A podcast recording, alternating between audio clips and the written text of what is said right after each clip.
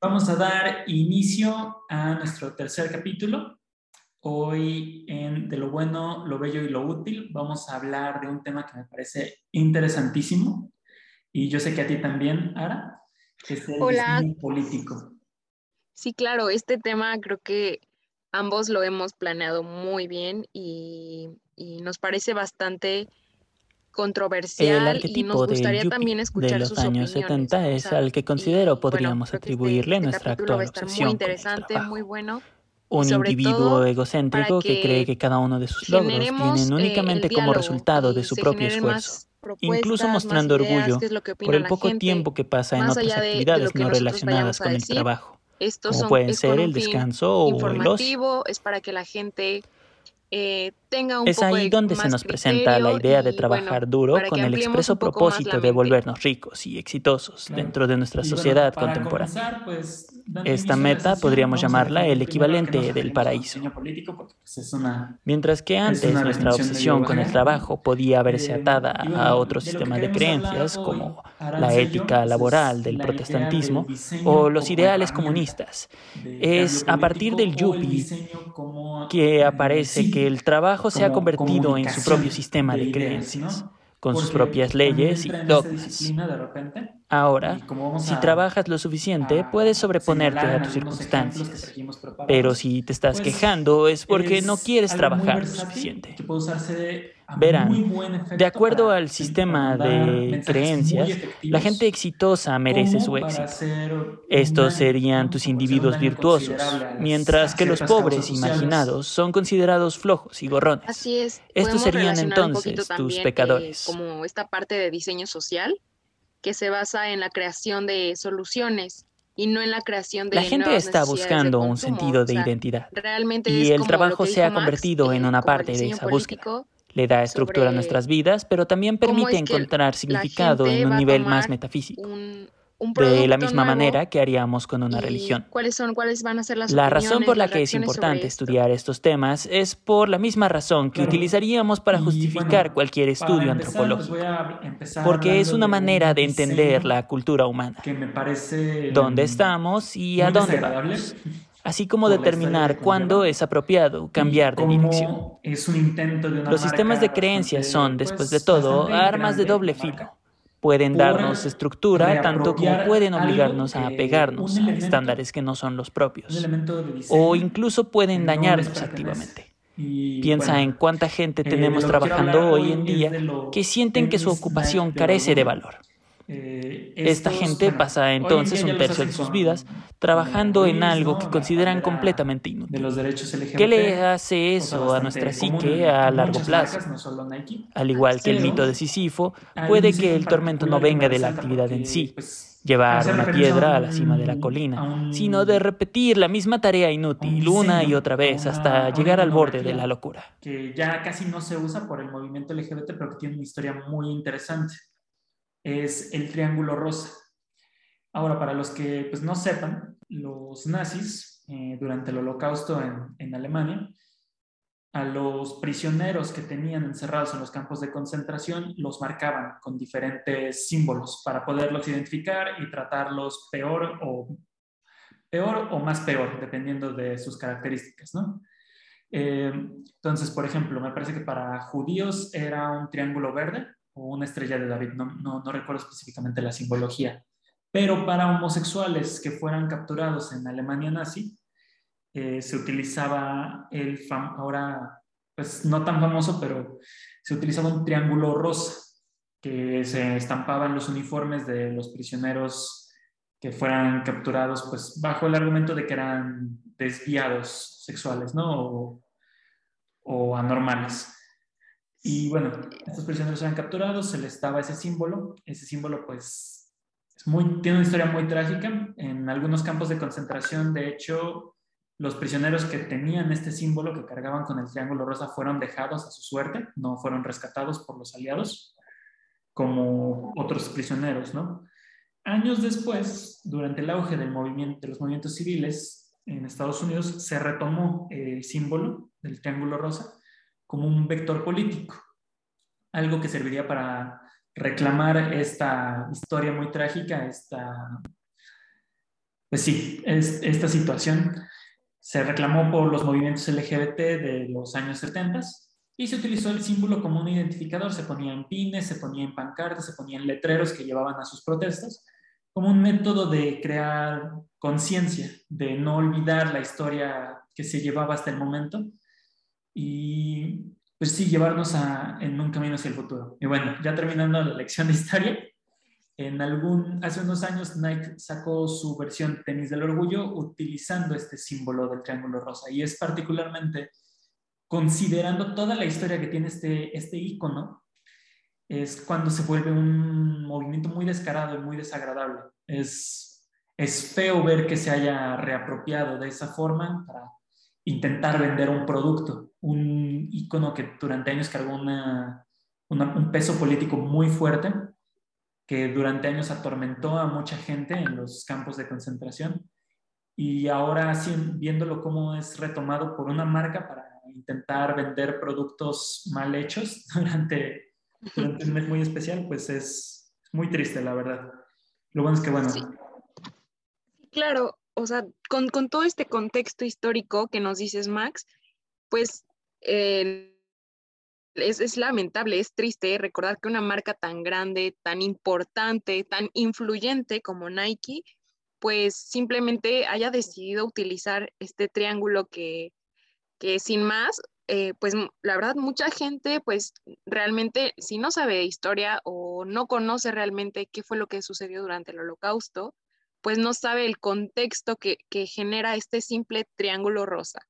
Eh, para mí me parece como, mm, pues podría ser, no sé, un insulto realmente, o sea, no sé qué pensaron los, los diseñadores, los creadores de, de esta campaña de Nike, en lugar de realmente mostrar el apoyo a las organizaciones de LGTB. Eh, realmente yo creo que Nike cometió un error y realmente metió la pata con esto. Eh, pues al menos eh, debieron haber dado un poco de contexto, ¿no? O sea, porque por lo que veo, me parece que, que ya han actualizado un poquito más sus campañas apoyando a la comunidad eh, utilizando, como, como dijiste antes, los, el arco iris, ¿no? O sea, la, bandera. Pero, pues sin duda, eh, pues utilizar un símbolo que fue, que fue eh, utilizado durante el holocausto, durante algo que, que dañó a mucha gente, yo creo que pues sí fue, es bastante duro y pues va a estar marcado marcado para Nike un buen rato. Eh, de hecho, si lo buscan en internet, ponen este, tenis Nike, eh, Orgullo Gay o Pride o así, colección Pride, eh, no les sale, no les sale, ustedes tienen que saber cómo buscarlo. Ponen este, tenis Nike, triángulo rosa y toda, toda la, parte, hay muy pocas imágenes ya en Google, pero este, me parece que hay como algunos artículos que todavía hablan un poco sobre, sobre qué fue lo que pasó con esta colección de Nike. Pero ¿por qué taparlo, Max? O sea, yo no entiendo por qué, sí, metieron la pata, en, el, en ese momento pues decidieron retirar la colección, pero pues ya, o sea, ya, ya cometieron un error, pero ni siquiera fueron para todavía dar la cara y decir, ok, la regamos. No, simplemente decidieron desaparecer casi todo de internet y bueno, darle vuelta a la página. Yo entiendo que no hay que clavarnos mucho, pero pues es importante, ¿no? O sea, porque imagínate eh, el número de consumidores que, hay de Nike al año, o sea, cuántos consumidores tienen, cuánta gente, eh, pues, representa a la marca, ¿no? O sea, las figuras públicas que representan a la marca, lo grande y lo influyente que es, como para que no pensaran realmente bien en esta campaña. No, claro, y es que con este tipo de cosas siempre se nota que es bien intencionado dentro de lo que cabe, ¿no? O sea, no dudo que, se hayan hecho con las mejores intenciones de vamos a hacer estos tenis con esta referencia súper profunda a, este símbolo. Y yo creo que les va a encantar, ¿no? Más o menos esa fue la lógica. Eh, digo, puedes llegar a muchas teorías de conspiración, ¿no? De que pues quizás hasta fue algo planeado, ¿no? Para generar controversia, porque ya sabían que iba a ser controversial, ¿no? Ah, pero bueno, la verdad es que todo eso sería pura, meramente especulativo, ¿no? La realidad pues, es que las marcas intentan todo el tiempo renovar este, este tipo de esfuerzos, ¿no? Con tal de no ser uno más del montón. Eh, y digo, yo también me opongo al uso del arco iris para la mercancía del mes del orgullo, ¿no? Porque siento que no es algo, no es un, es un movimiento político, no debería venderse de esa forma.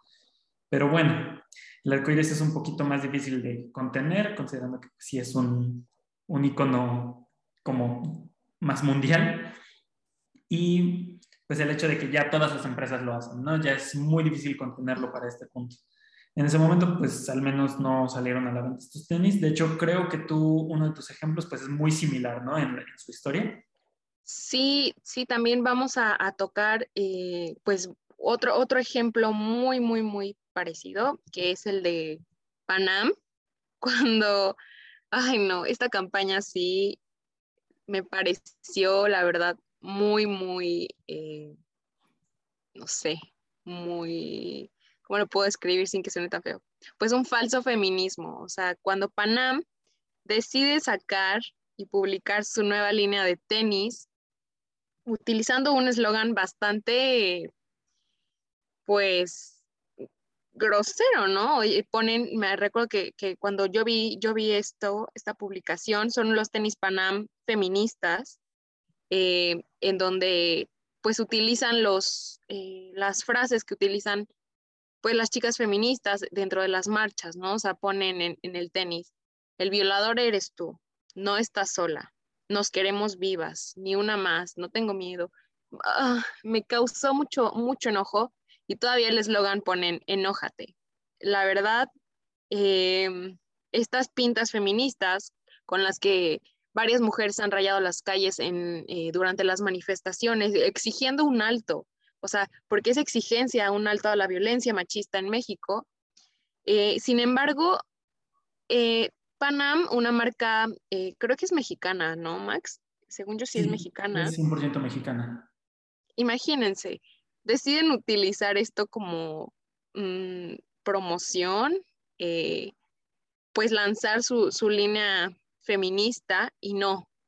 Realmente, pues sabemos que el feminismo es, un movimiento que empodera a las mujeres y sin embargo, estos tenis desataron un debate en el Día Internacional de la Mujer. Ellos lo sacaron, me parece, el 4 de marzo eh, y pues creo que no fue realmente inteligente lo que hicieron, ¿no? O sea, em, eh, quedaron bastante, bastante manchados, eh, recibieron muchísimos comentarios malos, muchísimas críticas. Em, creo que la intención de Panam era hacer visible el problema. Sin embargo, esta no, esta no era la manera. O sea, eh, creo que en lugar de, pues de, de, realizar un buen movimiento o ayudar al movimiento, creo que fue un poco que aprovecharon el tema, ¿no? Y, y a mí me parece, me pareció en su momento, obviamente, ya Panam retiró los tenis y ofrecieron una disculpa y respondieron. Eh, y bueno, creo que en lugar, de, en lugar de utilizar el feminismo como algo bueno, simplemente decidieron colgarse del movimiento y pues no lo entendieron, solo para vender más tenis. Y creo que esto es algo muy importante que, que debemos entender que las marcas muchas veces buscan lucrar con movimientos que no les corresponden, así como pues como dijo Max también del de movimiento LGTB, pues creo que es muy difícil que, ya no se utilice, ¿no? O sea, si hoy vemos, hay miles, miles, miles de marcas que traen la, bandera, esto, eso está súper bien, porque esto se, se, hace más visible, se hace más, eh, pues hace que la gente como que pues comience a, entender un poco más estos movimientos. Sin embargo, hay maneras de utilizarlo y simplemente creo que Panam no logró hacerlo bien. Em, en este caso, se equivocaron. Sí, y es que yo, por ejemplo, yo, yo sí estoy en contra de, de la mercantilización de, de, estos movimientos políticos en su totalidad, incluso con la mercancía que solo cuenta con el arco iris. yo me opongo completamente, porque siento que lo que hacen las empresas en la mayoría de los casos, en, en este tipo de circunstancias, a la hora de que diseñan, bueno, más bien, a la hora que uno diseña, uno debe ser capaz de, integrar múltiples aspectos. Eh, y este tipo de ejemplos de tenis, ¿no? Siento que más que integrar un movimiento político, más que hacer un esfuerzo por, por crear un producto interesante, lo único que hacen es tomar prestada la estética. Eso es lo que los hace tan, pues aparentemente maliciosos, ¿no? Tanto estos tenis de las pintas feministas son una cosa muy grotesca por eso, porque toman una estética que es muy visual, es muy interesante la estética de las pintas feministas, y simplemente la copian y la pegan en unos tenis, ¿no? Lo mismo con el triángulo rosa, es un símbolo con un peso tan grande y con una historia tan interesante, tan desarrollada, y solamente agarrarlo como si fuera un vil icono, ¿no? Un vil, este, un, una tipografía, no sé. Simplemente tomarlo, copiarlo y pegarlo en un producto, ¿no? Estamparlo así como si fuera nada, un, un detalle artístico, ¿no? Ese es ahí el problema. Y claro, exacto, exacto. Justo, justo el punto que acabas de tocar es súper, súper eh, importante que lo resaltemos, ¿no? O sea, que, como dice Max, en lugar de que comprendan completamente el contexto de, de, del por qué utilizan símbolos tan importantes, eh, pues dicen, ah, pues está de moda, vamos a ver, eh, es, es, lo que está pegando, o sea, piensan que es una moda cuando realmente no lo es. Es un cambio social y creo que influye bastante.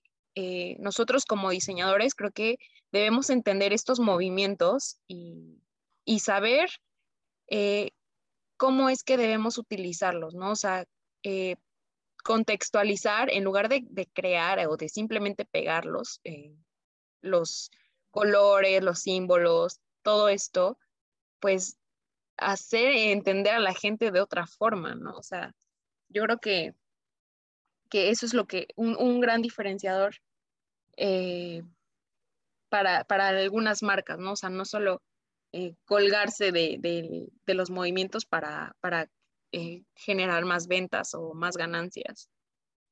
Claro, si un producto va a comunicar una idea, esta tiene que estar integrada en el producto, tiene que poderse explorar el porqué del producto, ¿no? De hecho, bueno, más o menos hemos tocado este tema de la comunicación a través de los productos en nuestros dos episodios anteriores, ¿no? Como un producto parodia, como los, las rueditas de entrenamiento de tacones pueden comunicar tanto sobre el producto del que se están burlando, o como la psicología del diseño, cómo afecta, por ejemplo, en, en las Macs originales, ¿no? Que eran computadoras muy amistosas, invitaban mucho a, a, jugar con la computadora, mientras que computadoras anteriores pues eran muy aterrorizantes para el consumidor común. Tenemos que ver cómo podemos, a la hora de desarrollar un producto, pues si queremos comunicar una idea, cómo integramos esa idea de forma que sea orgánica, que esté bien asociada con el producto y que no sea nada más una estética que estamos tomando prestada porque esté de moda o porque sean bonitos los colores, ¿no? Hay que entender exactamente qué queremos comunicar, qué estamos tomando, de qué lugar lo estamos tomando y por qué lo estamos utilizando de esta forma, ¿no? De otro modo, pues sí caemos de repente en estos, pues, lamentables sucesos como son, pues, estos productos mal hechos, ¿no? Porque podemos decirlo, ¿no? Los tenis de esos de Panamá, sí. pues, aparte de que dan coraje al ver lo que hicieron, aparte da coraje ver lo feos que están, ¿no? La verdad, la verdad. Digamos. si estuvieran bonitos, a lo mejor en, podríamos encontrar una, una excusa, ¿no? En el, en el psique de, bueno, sí, está mal lo que hicieron, pero sí están bien chidos los tenis, ¿no? Pero no. Lo mismo con los de Nike, ¿no? Que son unos tenis, la verdad, bien chafas, bien simplones. Y eso da más coraje de que de verdad, toma, de verdad hicieron este insulto para sacar un producto tan chafa, ¿no? Exacto, o sea, que ni, que ni, como que ni ganas le echaron de, mm, que ni siquiera sabían eh, por qué, por qué utilizaron las cosas, ¿no? O sea, eh, es lo que, lo que también debemos, debemos entender. Eh, no sé si recuerdas que alguna vez en una clase nos mencionaron sobre el diseño crítico o el critical design, que pues no necesariamente era un producto útil, ¿no? O sea, estos diseños eran para generar conciencia y, que ayudaba a otros a generar nuevas ideas. Eh, un diseño crítico debe totalmente eh, quitarse de todas las aspiraciones políticas, de la industria, de las marcas incluso, o las tendencias, eh, en este caso, los movimientos que pues son lo que está, lo que está como pues de moda, entre comillas. Eh, lo que el diseño crítico debe hacer es fomentar un- una discusión, un debate sobre lo ético, qué es lo mejor para nuestro futuro. Em, es por eso que, que no deben enfocarse en, en un punto, en algo que, que ya, que ya que sea de consumo, que esté en el mercado. O sea, simplemente creo que eh, hay diferentes tipos de, pues para que podemos catalogar el diseño en diferentes áreas, pero eh, estos, estas marcas que utilizan nuevamente los movimientos y se aprovechan de ello, eh, yo creo que en lugar de generar un diseño crítico o un diseño eh, de conciencia, de ayuda, pues creo que es todo lo contrario, ¿no? O sea, porque pues ni fomentan, ni fomentan el diálogo. eh, es un producto útil, pues tal vez, ¿no? O sea, son unos tenis, pero no, no generan conciencia, tampoco ayudan a crear nuevas ideas, o sea, al contrario, ¿no? O sea, yo creo que, que se equivocaron y pues e- es algo que, que debemos entender y de cómo, cómo debemos eh, entender estas, estas ramas del diseño.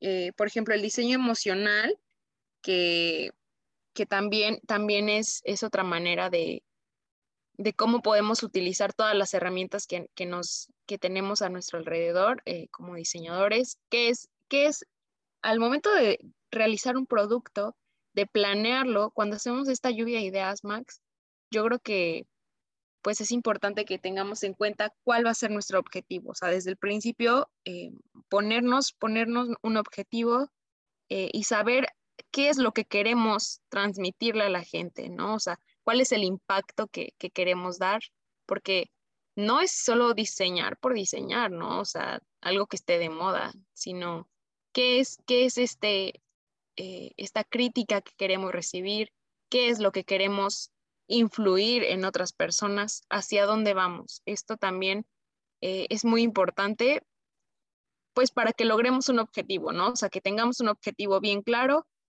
y que tengamos una actitud eh, sobre cómo vamos a desarrollar un producto y cuál es la intención que queremos hacer, que queremos crear.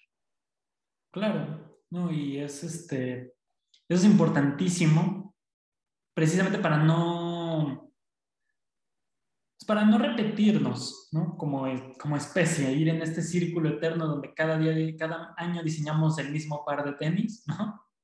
Para el mismo propósito, ¿no? Sin nunca aportarle nada, como pues, como hacen ya las empresas.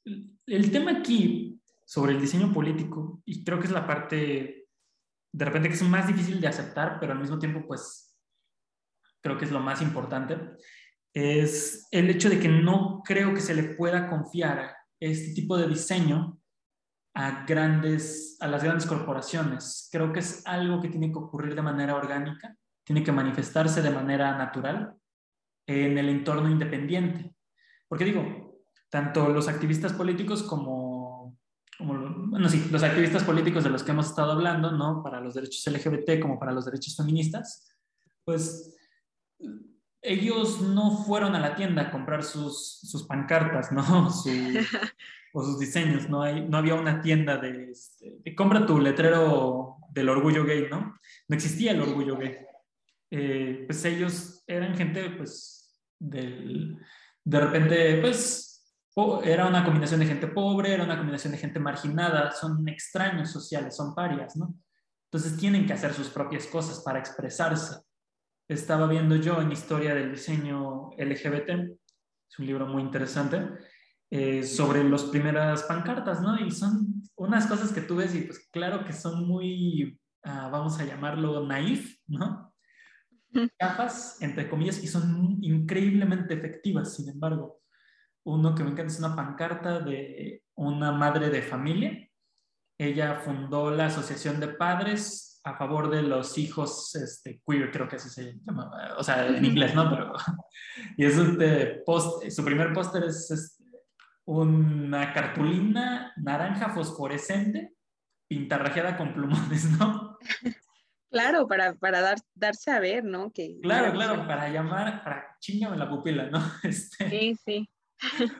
Y te digo, es, o sea, tú lo ves desde tu escuela de diseño, ¿no? Donde te enseñaron a combinar colores y, y a balancear el, el peso de la imagen y tú dices, ay, Dios mío, qué horror. Y sin embargo, pues funciona en su contexto y para su propósito.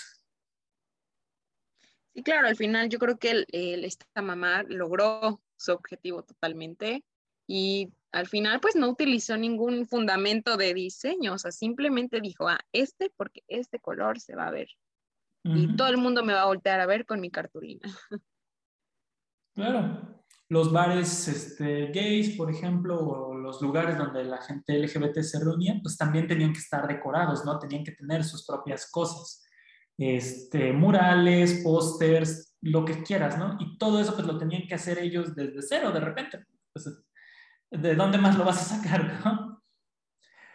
Son artistas independientes, pequeños, ¿no? A veces ni eran artistas, a veces nada más pues eran el que estaba ahí a la mano y le dijo, ah, sí, yo me echo un mural, ¿no? Para aquí, para el bar, ¿no? Y queda cementado como historia, llega la gente, los, los comensales o llegan los que se reúnen ahí, los, activistas, y se sienten identificados, se sienten como parte de algo. E, ese tipo de diseño es lo que creo que es la única forma en la que se puede manifestar correctamente el diseño político.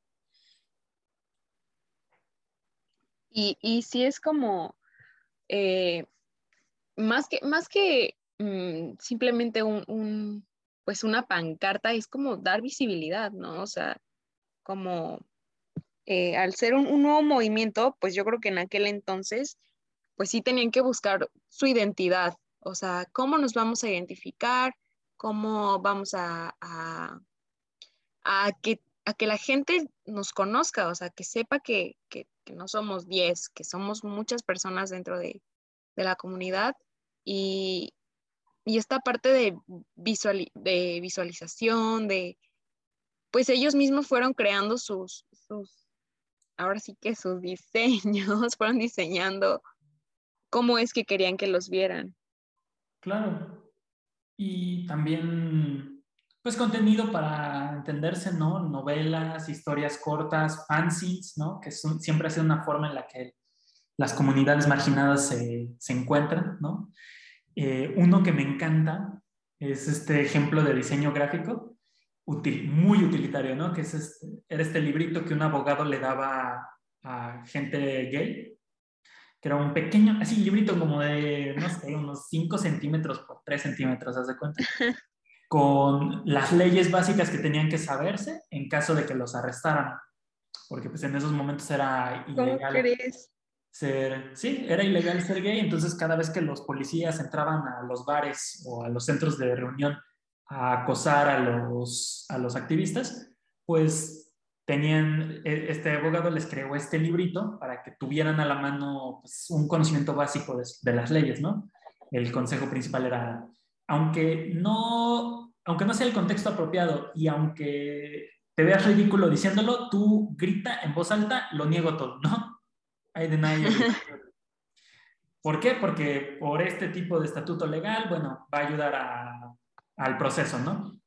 Y ya, y, así, pequeñas leyes, ¿no? Y era como un librito, lo repartía de forma gratuita y ya pues, los activistas cuando eran arrestados tenían esta lista de consejos, ¿no? De qué puedo hacer en esta situación. Es algo muy, muy bonito. Oye, pues creo que no fue una mala idea, ¿no? O sea, qué, qué, buen, qué buena onda de, del abogado que, pues, que, que sacó esto y que lo repartía para ayudar a la gente. Y es que es eso, o sea, tenemos que que realizar eh, cosas que sí que ayuden a la comunidad, no que, pues, que simplemente te aproveches de ella y tomes ventaja y, o sea, debes tener un fundamento para utilizarlo, ¿no? O sea, lo que te decía hace rato, ¿no? O sea, qué es lo que quieres generar, qué es lo que quieres, cuál es la crítica que quieres, que piensas que vas a recibir, todo, todo con un fundamento y que, pues, que sea objetivo, ¿no? Que, que tu diseño sea objetivo. Eh, al final, pues ya si, si eres un artista, eh, pues no sé, ah, que pinta abstracciones y todo, pues ya, ok, ¿no? Nadie va a entender tus pinturas y cada quien lo va a ver como quiera. Pero en este caso, yo creo que sí es importante que, que marquemos el objetivo, eh, que tengamos un análisis sobre cuáles, son, cuáles van a ser los recursos, cómo lo vamos a sacar, a, a, a, quiénes van, a quién va dirigido, qué tal si alguien más que no es específicamente de, de, los movimientos le gusta, o sea, también, también es lo que se debe, se debe tomar en cuenta, yo creo, o sea, Mm, tener, tener una visión más amplia de, de qué es lo que, lo que vamos a diseñar antes de eh, crear una campaña así o, o bueno, pues creo que la, la idea de, del político que dices es lo que, fue algo útil, fue algo útil porque en, en, su tiempo, imagínate, ¿no? O sea, como pues está repartiendo estos libritos, imagínate que se tomó el tiempo de realizar estos libros eh, tan pequeños y todavía repartirlos, o sea, yo creo que eso sí fue realmente una ayuda a la comunidad. Claro, y, y eso es totalmente diseño, porque a final de cuentas, y bueno, esto es algo que pues nos enseñaron aquí y a mí en la escuela, no somos artistas, ¿no? Podemos de repente utilizar elementos artísticos en nuestro trabajo, pero no somos artistas. Nuestros productos, todo lo que hagamos, todo lo que decidamos hacer, tiene que ser entendible, tiene que servir, ¿no? Tiene que tener un propósito, una razón de existencia, mientras que el arte, pues, se puede manifestar de manera libre, ¿no?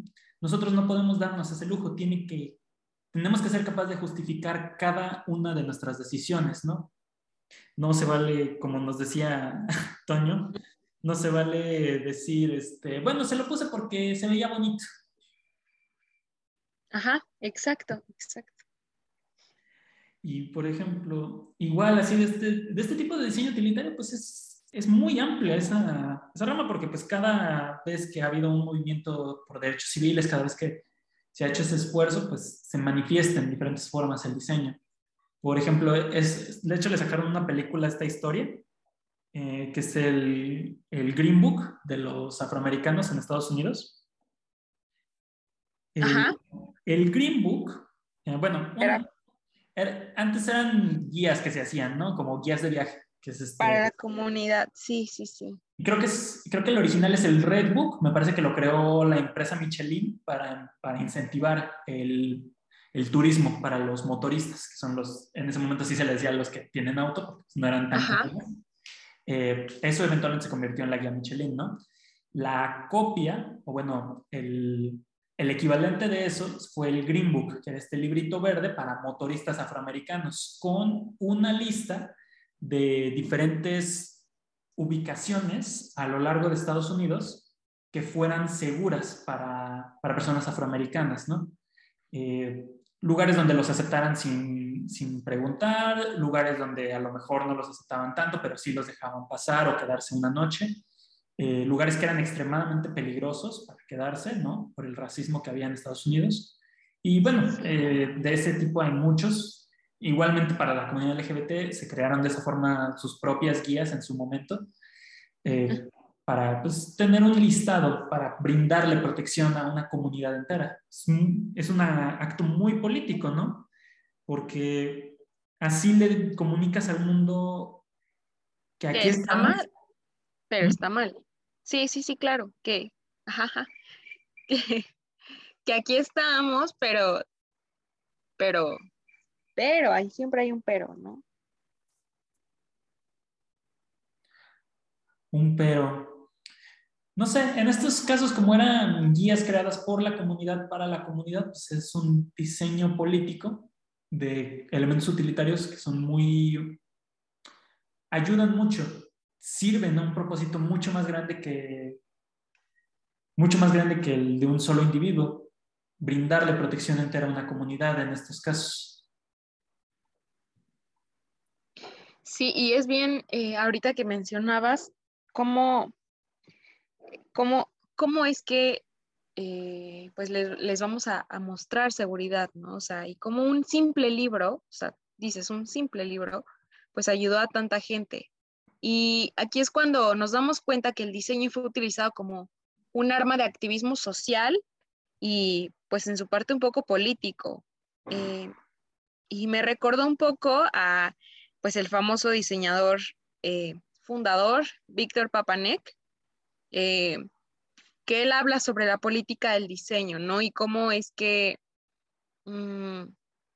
este, nos, él habla sobre el consumismo capitalista y también analiza cómo es que han, han influido a las generaciones de diseñadores al momento de, de, realizar sus productos, ¿no? O sea, y cómo es que con algo tan sencillo puedes, puedes crear cosas eh, y crear activismo social, ¿no? O sea, con un simple diseño, con este, ahorita que estamos hablando de los libros, lo del Green Book y lo del libro de, pues, que le daba el abogado a, la comunidad gay, pues creo que eso es un diseño eh, eh, que entra como un arma de activismo social, ¿no? O sea, yo lo vería así y, bueno, eso es, eso es también algo importante que, que, debemos saber, que también existe esta rama de diseño, un diseño activista, un diseño eh, político, claro, pero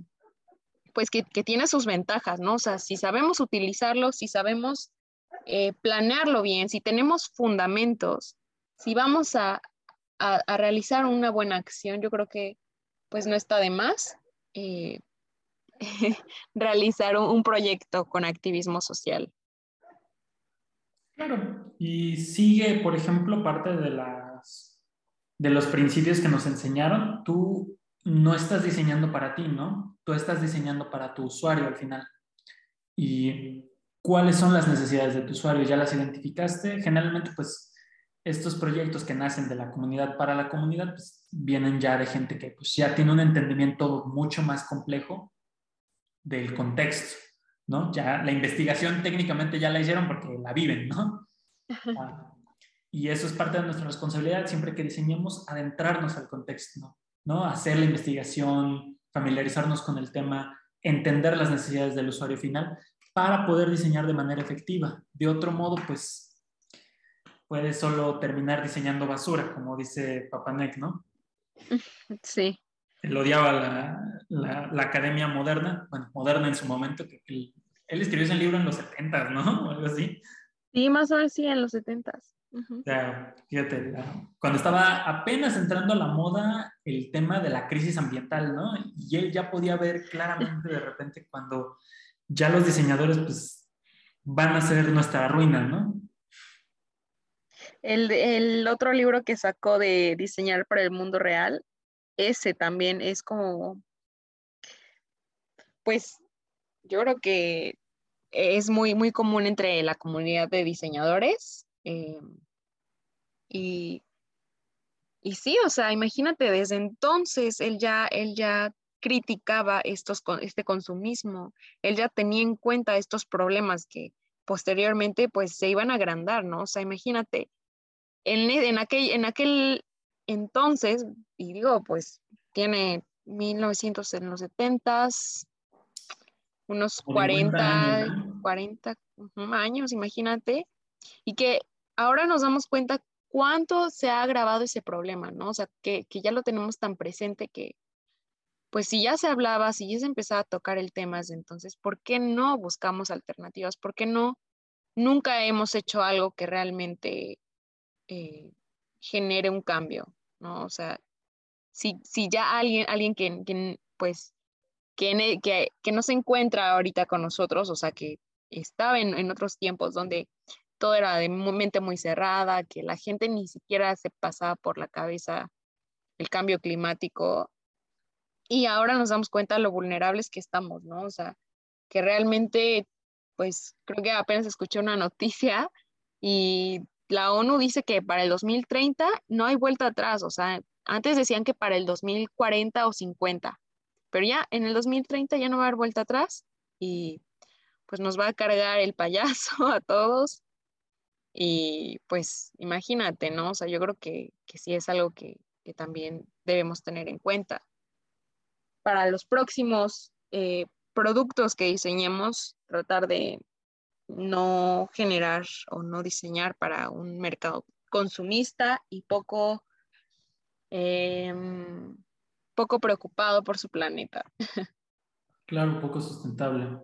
Porque sí, ese también es, es parte del problema, ¿no? Que diseñamos por el hecho de diseñar, como si fuera, como si fuera arte prácticamente, ¿no? Que digo, tú puedes producir arte por el simple hecho de producir arte, pero ¿a qué nos lleva cuando solo diseñamos por diseñar, ¿no? Cuando solo hacemos el mismo tenis, le cambiamos dos cosas que no se necesitaban cambiar solo para hacer un nuevo producto, solo para que sea nuevo, nuevo, nuevo, nuevo, ¿no?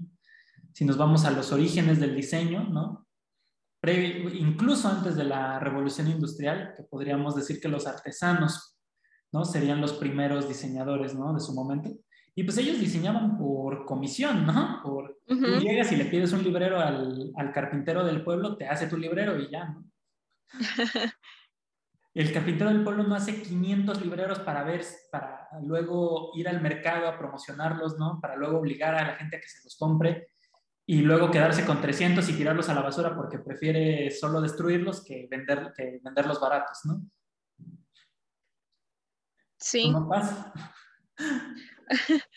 Pero yo creo que, que, que, eso, eso pues también debe cambiar, ¿no? O sea, eh, yo creo que en nuestro sistema eh, político, la verdad, eh, yo creo que, que, la gente pues va, se va a ir por, por, por lo, el consumo, por, porque somos una sociedad consumista, porque el mercado así funciona. Y mientras exista este tipo de pensamientos, yo creo que eh, pues no va a cambiar el chip para la, para la sociedad, pero tampoco para los diseñadores, ¿no? Porque yo creo que pues vamos a irnos por, pues a donde, donde haya chamba, donde... Bueno, pero eso, eso depende, yo creo que de cada, cada tipo de diseñador, ¿no? O sea, si sabes que esto perjudica, si lo que, lo que hablamos en, en la clase pasada, Max, no sé si te acuerdes, que cuáles eran, qué es lo que no harías, eh, si un, qué es lo que va en contra de, de, tu, de tu criterio, de tu pensamiento, o sea, para tomar un trabajo, para diseñar, simplemente algo, o sea, ¿qué es lo que va en contra de, de lo que tú piensas? Mm, yo creo que esos son puntos y aspectos muy importantes también que, que debemos tener en cuenta porque, pues, al, al, no diseñar algo que, que, la gente va a consumir en, y va a ser una producción masiva, no, pues nos vamos a sentir súper mediocres o vamos a decir, ay, no, mi diseño no le gustó a, a miles de millones de personas, pero no, o sea, si, si tú diseñas con criterios, si tú diseñas con fundamentos, yo creo que es más importante que, que simplemente generar, generar algo que pues no ayude a la comunidad, sino que al contrario, promueva el consumismo y genere, genere estas ideas y no cambien para nada el pensamiento de los, los usuarios. Es que sí veo eso funcionando en pequeñas comunidades, ¿no? Como los pueblitos que todavía tenemos que funcionan todavía con reglas este, de pueblito, ¿no? Hay un carpintero, hay un herrero, un talachero, párale de contar, ¿no? Y en ese tipo de circunstancias, pues sí lo veo funcionando de manera sustentable. El problema es que, pues en general, obedecemos a los designios de del, de este deseo por el crecimiento ilimitado, ¿no? No tenemos realmente tanta libertad como para solo zafarnos de ese sistema, porque es perfectamente aceptable para nosotros en general como sociedad, no digo específicamente tú y yo, pero es perfectamente aceptable dejar a la gente morir si no produce. Ese creo que es parte de, del problema. Todos están obligados a punta de pistola a producir para este sistema de crecimiento ilimitado que nos va a llevar a la ruina ambiental. Así es. Yo creo que, que, Porque, que debemos. Mande. o sea, a lo que yo es que, por, por ejemplo, aquí todavía no llegamos a ese extremo en ningún estado de México, me parece, pero en Estados Unidos hay lugares donde literalmente es ilegal ser, este, ser vagabundo. Así que los levantan de la calle, ¿no? Y- Ajá. Es, tu, tu existencia se vuelve ilegal en el momento en el que no tienes dinero. Pues consumismo, hola. Estamos tan obsesionados con el consumismo que, que sí, podemos llegar a ese nivel de deshumanización. Sí, claro, porque pues un- una persona, su valor no es, no, no es por lo que tiene, ¿no? O sea, simplemente es, es tu esencia y eres tú, no es lo que tengas. Claro. Pero bueno, ese fue, este fue un episodio muy interesante. Eh, vamos cerrando. Ba- Bastante, bastante eh, controversial, lleno de información. Esperemos que eh, pues les haya gustado. Eh, nos estaremos viendo para un capítulo más la próxima semana en nuestro podcast de lo bueno, lo bello y lo útil. Que disfruten su, su día y nos vemos en la próxima edición. Muchas gracias por acompañarnos hoy. Gracias.